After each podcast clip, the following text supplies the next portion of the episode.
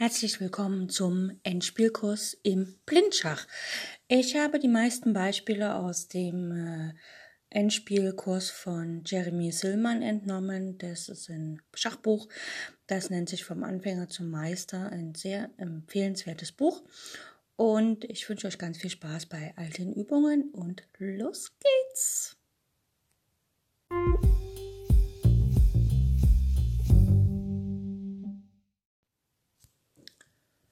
Heute gibt es wieder eine kleine Perle als Warm-up, beziehungsweise zwei. Fangen wir an mit der ersten. Der, Entschuldigung, der weiße König steht auf dem Feld e, äh, C5. Und die weiße Dame steht auf dem Feld B3. Ein weißer Läufer steht auf dem Feld E4 und ein weißer Bauer auf E7. Also nochmal König C5, Dame B3, Läufer E4, Bauer E7. Schwarz hat den König auf E8, das ist das Umwandlungsfeld für den Bauern auf E7, hat die Dame auf G7 und einen Bauern auf G5. Ziel von Weiß ist es, Weiß ist am Zug, dass Weiß natürlich die Partie für sich entscheidet. Jetzt könnte Weiß natürlich ähm, ähm, einfach versuchen, mit der Dame Schach zu bieten, sagen wir mal auf B8, aber dann fällt halt der Bauer auf E7 und damit sind die Gewinnaus aus, äh, die Gewinnchancen ziemlich gering. Das heißt also, Weiß möchte eigentlich den E-Bauern umwandeln, um dann tatsächlich zu gewinnen und optimal wäre es, wenn er unterwegs die weiße Dame gegen die schwarze Dame tauscht und dann halt den E-Bauern umwandelt, weil der Läufer auf E4, der hält ganz gelassen den G-Bauern auf, auf, spätestens auf G2. Und ähm, genau, so. Jetzt schauen wir mal, der schwarze König steht auf dem weißen Feld. Wir haben auch den Läufer auf dem weißen Feld. Also der Läufer E4 ist ein weißfeldriger Läufer. Das heißt also, wir haben genau den richtigen Läufer. Der falsche wäre das, wenn das Umwandlungsfeld schwarz wäre oder der Läufer ein schwarzfeldriger. Und das heißt also, wenn wir die Damen tauschen, dann können wir mit dem Läufer halt das Umwandlungsfeld kontrollieren. Wir müssen nur dafür sorgen, dass der E7-Bauer nicht geschlagen wird. Also der Läufer kann halt zwei Aufgaben erfüllen. Einerseits den Angriff bewältigen und das Feld äh, E8 kontrollieren. Andererseits hat er dann auch genug Zeit zurückzugehen und auf G2 den Bauern abzufangen. Gut, fangen wir an zu überlegen. Wir könnten mit unserer Dame versuchen, halt den Bauern zu decken, aber das hilft alles nicht, weil der Bauer einfach ähm, ja, weil der Bauer halt einfach geschlagen wird, beziehungsweise Schwarz dann mit seinem eigenen Bauern weitergeht. Denn wenn der Bauer gedeckt ist, hilft es ja noch lange nicht. Äh, der schwarze König geht ja nicht weg. Ja, so. Deswegen spielt Weiß hier Dame G8 Schach. Das sieht jetzt ein bisschen verrückt aus, weil die schwarze Dame kann ja auf G8 schlagen, was er auch macht. Und dann folgt der König D6. Und hier geht jetzt eigentlich die Studie erst los, weil man muss halt wirklich überlegen, was kann denn Schwarz eigentlich alles spielen. Äh, was droht Weiß? Weiß droht einerseits Läufer C6 Schach, der König muss zur Seite gehen. Der Läufer kann über Läufer, äh, ja, also Weiß droht Läufer D6, äh, C6 Schach. Der König muss weg auf nach F7 und dann kann mit Läufer D5 die Dame abgeholt werden und der König geht dann nach D7 und der Bauer kann auf E8 einziehen. Ja, das heißt also, man opfert beide Figuren für die Dame, zieht aber dann ein und der Bauer von der G-Linie, der G5-Bauer wird dann von der Dame abgefangen. Also das ist das, was droht. Deswegen versucht Weiß hier, äh, Schwarz hier erstmal mit G4 weiterzugehen, damit der Bauer näher an der Umwandlung ist. Und wie gesagt, Weiß spielt dann Läufer C6 Schach, der König geht nach F7 und dann spielt Weiß Läufer D5 Schach und gewinnt die Dame. Der Läufer kann dann wieder zurückgehen nach D5 und also wenn dann, sagen wir mal, der König geht jetzt hier nach G7, dann wird gespielt Läufer schlägt G8, König schlägt G8 und dann kommt halt E8, also E8 Dame Umwandlung und wenn der Bauer dann nach G3 geht, also er steht ja dann erstmal im Schach, er muss weggehen, König G7 und dann kommt die Dame halt nach ähm, ja, die Dame kann dann, ja, die Dame kann Schach bieten, Dame E5 Schach, der König kommt nach E6 und dann setzt sich die Dame nach G3 vor den König, äh, vor den Bauern. Und der weiße König läuft ran und letztlich wird der Bauer gewonnen und die Partie entschieden. Gut. Also wenn nach Dame G8, Dame schlägt G8, König D6, ähm, Schwarz versucht halt den Läufer nicht nach C6 zu lassen, beziehungsweise äh, auch nicht nach G6 zu lassen. Sagen wir mal, der, die Dame spielt Dame F8. Weil wenn jetzt Läufer C6 kommt, dann kann der König ja einfach weggehen. Und wenn jetzt zum Beispiel die Dame umwandelt, also E, ja, wenn jetzt, also E8 kann ja nicht gespielt werden, also muss der Bauer auf F8 schlagen und dann kann der König das schlagen. Und dann wird es Remis, weil Weiß nicht mehr genug Material hat, um die Partie für sich zu entscheiden. Das heißt also, ähm, Läufer C6 geht hier nicht. Deswegen macht es Weiß halt von der anderen Seite. Er kommt mit Läufer G6 Schach. Ähm, der König kann nirgendwo hingehen, also muss die Dame dazwischen ziehen. Dame F7. Jetzt schlägt der Läufer auf F7. Läufer schlägt F7 Schach, König schlägt F7 und dann spielt Weiß einfach König D7 und der Bauer geht zur Umwandlung. Also Weiß ist immer darauf bedacht, den Bauer nicht zu verlieren. Gut. Wenn nach Dame G8, Dame schlägt G8, König D6, jetzt Weiß aber nicht Dame F8 spielt, um den Bauern zu fesseln, sondern Dame B3.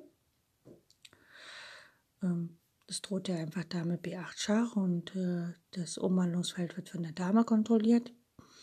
Dann kann Weiß auch, es bringt jetzt nichts, Läufer ähm, C6 Schach zu spielen. Der König kann einfach zur Seite gehen.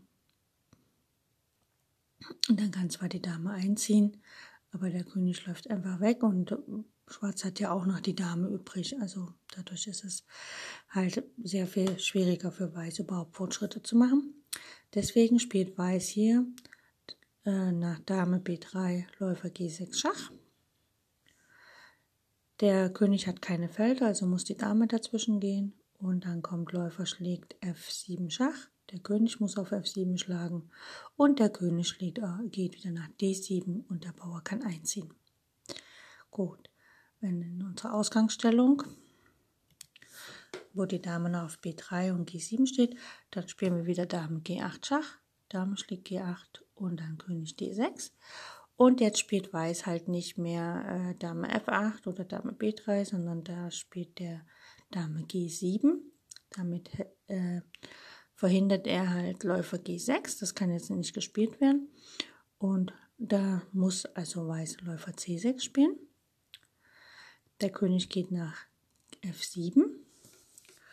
Und jetzt kann Weiß umwandeln. Spielt E8 Dame, Schach. Der König hat keine anderen Felder, er muss nach F6 und dann kommt halt Dame E6 Schachmatt, weil der Bauer halt auf G5 steht. Ja, und ich finde das halt sehr hübsch, weil in der Ausgangsstellung, wo noch die Dame auf B3 und die gegnerische Dame auf G7 steht und der Bauer auf E7 ungedeckt ist, äh, muss, vermutet man halt nicht, dass Schwarz, das Weiß erstmal die Dame opfert, um dann äh, König D6 zu spielen und um dann die Partie für sich zu entscheiden. Also das ist eigentlich sehr hübsch.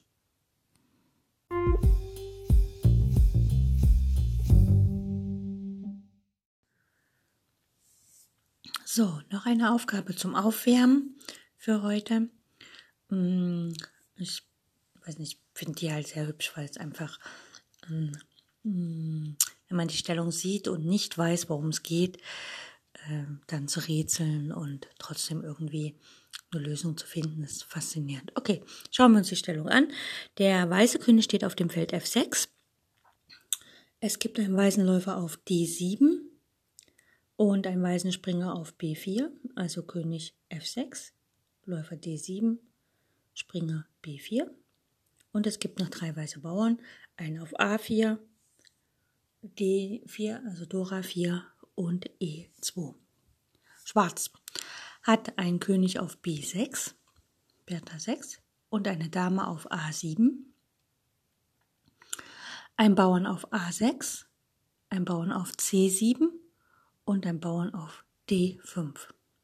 Weiß ist am Zug und man könnte vermuten, dass Weiß irgendwie da ein Matt hinkriegt oder zumindest die Dame gewinnt. Ähm, aber wir schauen mal. Also zumindest könnte Weiß ja ganz, also Weiß hätte träumt davon, die Dame zu gewinnen, sagen wir es mal so. Ne? Und es ist natürlich nicht so einfach, weil ja eine Dame ähm, relativ flexibel ist und im Moment hat auch ähm, Weiß gar nicht so viele Möglichkeiten irgendwie was zu machen.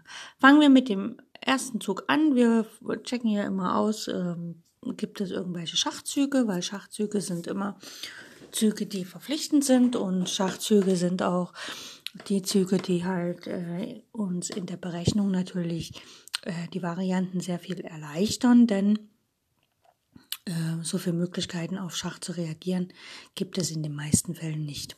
Hier stechen äh, zwei Züge ins Auge. Einer ist äh, Springer schlägt D5 mit Schach. Ähm, ja, da geht der König einfach weg und die Dame droht dann sogar auf D4 zu schlagen. Das heißt also, das ist vielleicht nicht so ganz optimal, weil nach Springer D5, wenn der König, sagen wir mal, nach B7 geht, dann steht er im optimalen Abstand zum, zum Springer. Der Springer kann ewig lange nicht mehr Schach sagen und das ist nicht so schön. Gut, wir sehen schon hier, die Dame steht auf dem schwarzen Feld und der Springer steht auf dem schwarzen Feld. Das heißt, wir würden ja sehr gerne Springer C6 spielen und die Dame angreifen. Dazu müsste allerdings der König natürlich auf dem Feld ähm, ja, entweder B8 oder A5 stehen. Ähm, nach B8 kommt er jetzt nicht. Nach A5 können wir ihn locken, wenn wir selber A5 Schach bieten. Schlägt der König auf A5, dann können wir Springer C6 spielen und gewinnen die Dame. Das wäre wunderbar. Das heißt, Schwarz geht natürlich nicht nach A5, sondern er geht nach B7. Jetzt wäre es schön, wenn wir irgendeinen Turm auf der achten Reihe hätten und wir könnten Läufer C6 matt setzen. Das geht leider nicht. Und auch sonst der Läufer nach C6 lohnt sich nicht so richtig, weil der König einfach wegläuft und wir nichts davon haben. Aber was passiert denn, wenn wir, wir müssen außerdem unseren Bauern D4 im Auge behalten. Deswegen spielen wir hier Springer C6 und decken erstmal den Bauern auf D4 und greifen die Dame an. Die Dame hat nicht so viel Felder, also dass eine Dame wenig Felder zur Verfügung hat, ist eigentlich selten. Sie kann nicht nach B6, der Bauer von A5 würde schlagen.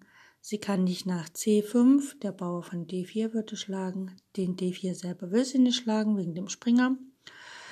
Nach B8 will sie nicht wegen dem Springer auf C6, also bleibt ihr nur noch A8. Und jetzt hat die Dame, also auf der achten Reihe äh, viel Platz. Nach äh, A7 will sie nicht zurück.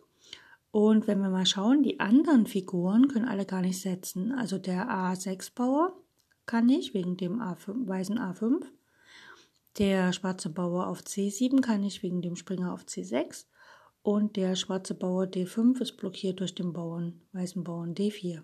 Das heißt also, nur die Dame kann setzen. Und äh, wenn man eine Figur fangen will, muss man natürlich überlegen, okay, auf welche Felder kann diese Figur fang, äh, gehen und kann man sie danach äh, einfach schlagen. Zu bedenken ist auch hier, dass wenn die Dame gezogen hat, dass dann der König auf das Feld A8 kann. Also selbst wenn die Dame so zieht, dass sie geschlagen werden muss, dann äh, hat Schwarz immer noch das Feld König, also den Zug König A8. Das heißt also, er ist danach nicht Patt. Ne? Das ist ganz wichtig. Okay, checken wir alle Felder auf der achten Reihe aus. Das Feld B8 wird kontrolliert durch den Springer auf C6. Das Feld C8 wird kontrolliert durch den Läufer auf D7. Das Feld D8 wird kontrolliert von dem Springer auf C6. Und das Feld E8 wird kontrolliert durch den Läufer auf D7. Das heißt also, wir müssen es schaffen, die Felder F8, G8 und H8 zu kontrollieren. unser König steht auf dem Feld F6. Wenn der jetzt nach G7 geht, dann kontrolliert er die drei Felder. Und egal, wo jetzt die Dame hingeht, sie wird im nächsten Zug geschlagen. Und egal, wo das ist, Der König hat das Feld A8 zur Verfügung, der schwarze König. Das heißt, der Schwarz kann dann König A8 spielen und Weiß kann dann die Partie für sich entscheiden. Also sagen wir mal, die Dame geht jetzt auf das Feld ähm, C8, dann schlägt Weiß, Läufer schlägt C8 mit Schach. Der König hat die Wahl, er kann entweder den, den Springer schlagen auf C6 oder den Läufer, sagen wir mal, er schlägt den Läufer auf C8 und dann kann äh, Schwarz, äh, Weiß sogar Springer E7 Schach spielen. Der König geht irgendwo hin, sagen wir mal nach D7 und dann kann der Springer sogar den Bauern auf D5 schlagen. Ähm, Weiß hat quasi zwei äh, Springer gegen, also ein Springer mehr und noch einen Bauern mehr, also drei Bauern gegen zwei Bauern plus den Springer. Er kann dann im nächsten Zug, sagen wir mal, Weiß spielt jetzt hier König D6, kann er nach dem Bauern, also kann er den Springer opfern bzw. den Springer decken mit E4 und dann kann Schwarz nur noch zuschauen, wie er die Partie verliert.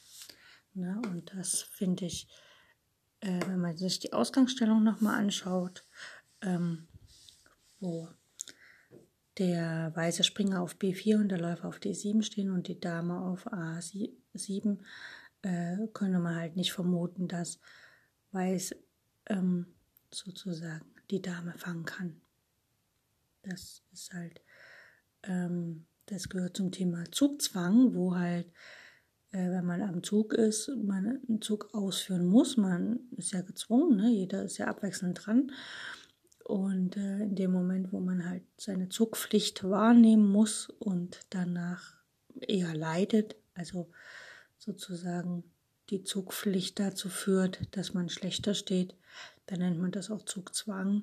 Und das ist ein taktisches Motiv, was man selbst im Endspiel nicht aus den Augen verlieren sollte. Vor allem im Endspiel.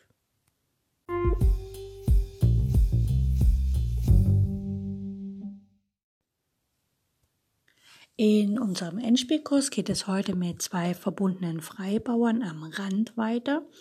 Das heißt also, wir haben einen Randbauer und dazu einen Bauern auf der daneben liegenden Linie. Und ja, die Verteidigung sagt halt einfach, dass der König versucht, in die Ecke zu gehen, also praktisch vor dem Randbauern auf das Umwandlungsfeld und sich dort versucht festzusetzen.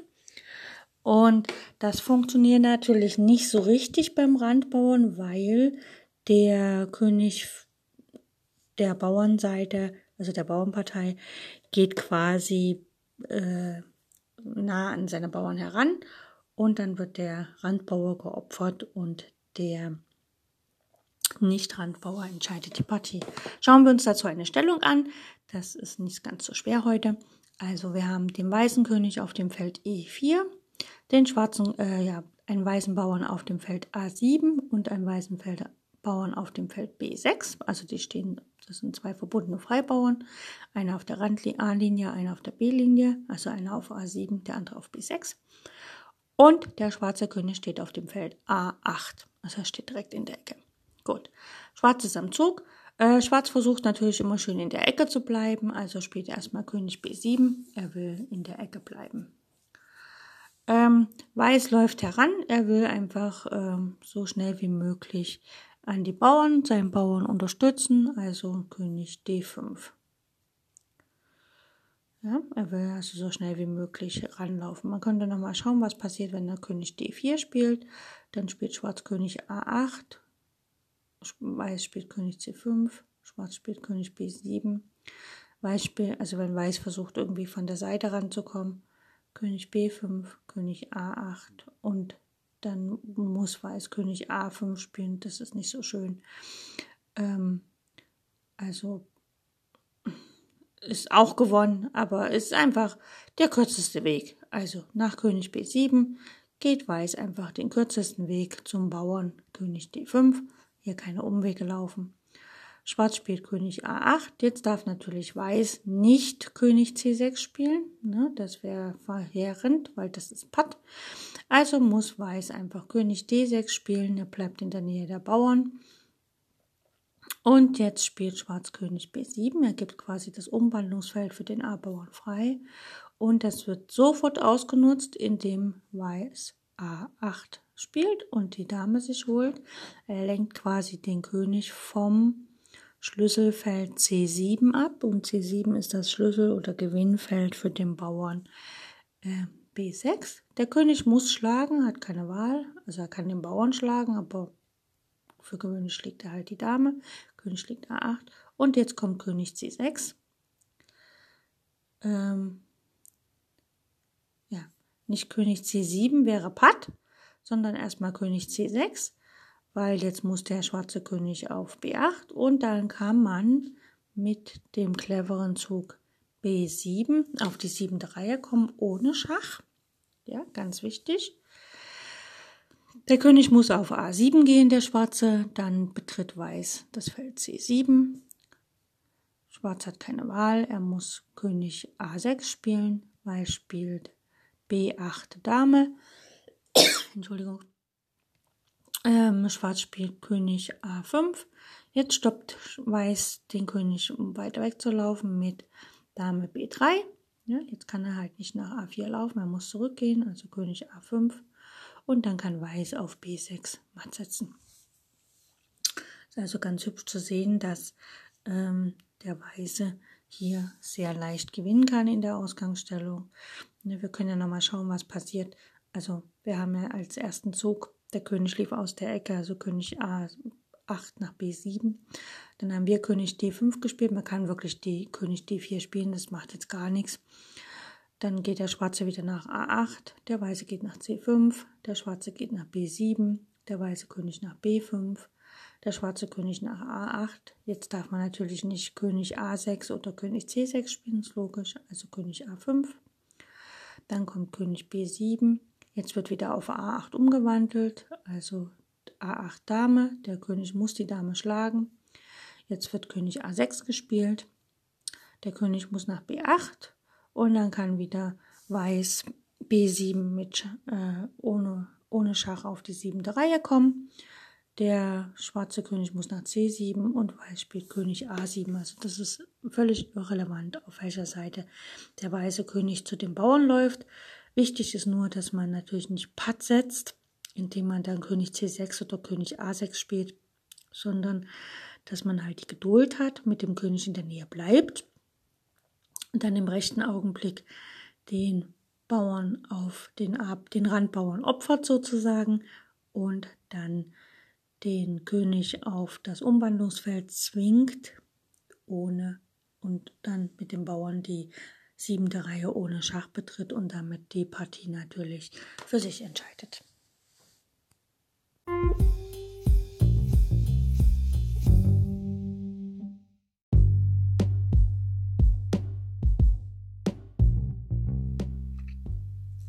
In jüngster Zeit ist die Bedeutung des Endspiels stark gewachsen.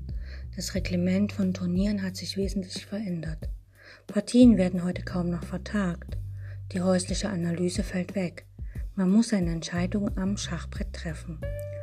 Ohne ausgezeichnete Kenntnisse und ohne das Verständnis der Endspielgesetze ist es schwer, diese Aufgabe zu bewältigen.